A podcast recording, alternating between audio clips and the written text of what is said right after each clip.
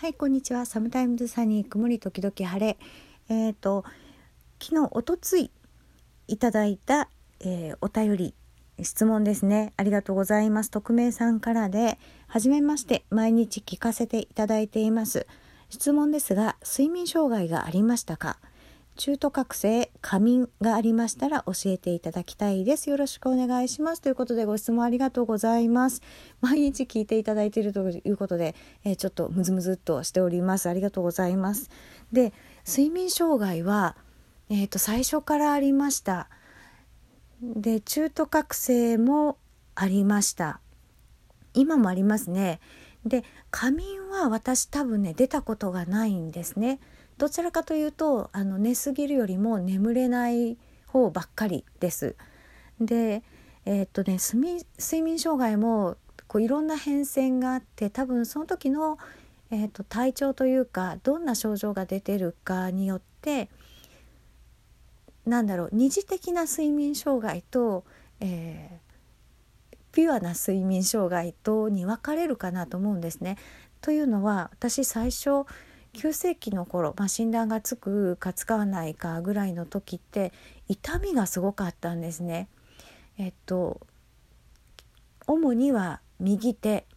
えっとね手首から先を切り落としたいっていうぐらいなんかじんじんと痛いっていうのかなあの私自分のその担当領域で灼熱痛って当時呼んでいた症状というか病状があるんですけれども灼熱痛ってこれかって思うぐらい、まあ、そうそうだったのかどうか分かんないですけどその灼熱まあ焼けるような痛みってこれのことかなってなんかその瞬間に納得するような痛みが結構長く続いたんですね。でその後、まあその人事も手先からこう切り落としたような痛みっていうのが収まってきた頃にはもうまあ未だに残ってるんですけど首肩背中からその腕にかけてもうこわばるようなしびれるような痛みっていうのがすごく強かったんですね。もうじっとしてたら気が狂いそうっていうぐらいの、まあ、自分では痛みだったんですけれどもで痛いがために寝れ寝られないとか多分急性期はそれがメインだったんですね。であとまたちょっと時期がずれて筋力低下が著しい時期になると自分で寝返りが打ちづらくなったんですよ。でなぜかというと人間寝返りをする時って実は頭をちょっとクッと上げて、えー、要は首を前屈してから体の首の回線を起こして体の回線寝返りを打つっていう動作になるんですけど私首の前の方の筋肉頭を起こす方の筋肉がすごい筋力が落ちてでそれ未だに戻ってないんですね。じゃあなんで頭を起こしていられるかっていうと後ろの筋肉で全部調整をしているからなんですね。で、まあ、そうやって仰向けに寝ましたそしたら寝返り、まあ、打ちたくなるんですよね人間って。だけど寝返り打とうにも頭が上がらないので寝返りが打てないだから目が覚めて手で頭をちょっと持ち上げて、えー、首を回旋させて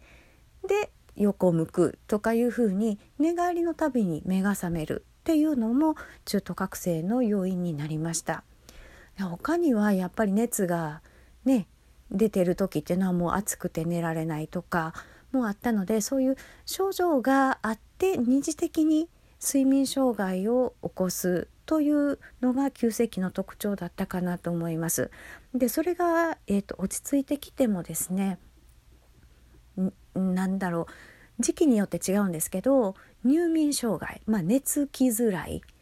であるいは寝つきはいいんだけど中途覚醒がひどい時期で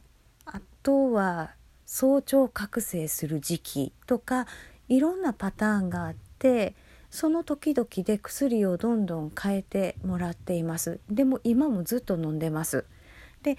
薬の種類が変わったり薬の量が変わったりあの例えば、えーと、1mg 飲んでた薬をもうちょっともう1ミリもいらんかもしれへんわ先生っていう話でじゃあ0.52錠出しとくからちょっと調整してみてみたいな感じで0.5にしてみていけそうだったら0.5でいく。だけど0.5だったら例えば寝つきにくいとか中途覚醒がひどいであれば、えっと、0.5を2錠飲んで1ミリに戻すとかいうふうに微調整して現在に至るっていうのがえー、私の状況です。仮眠はねないんですよね多分。ある人もねいらっしゃるっていうふうに聞くんですけど私自身は体験していないです。ということでお返事になりましたでしょうか。仮眠があると多分ねそのうんと学校行っている学生さんとか職場に行っている人とかは結構難しい困ることが多いだろうなと思います。眠れない方がまだなんとかなるんですよね。いやまああのダメージはありますけれどもあの仮眠に傾いてしまう方が社会的にはすごい大変だろうなっていうふうに、えー、想像しています。また何かありましたらお気軽に質問してください。それではまた。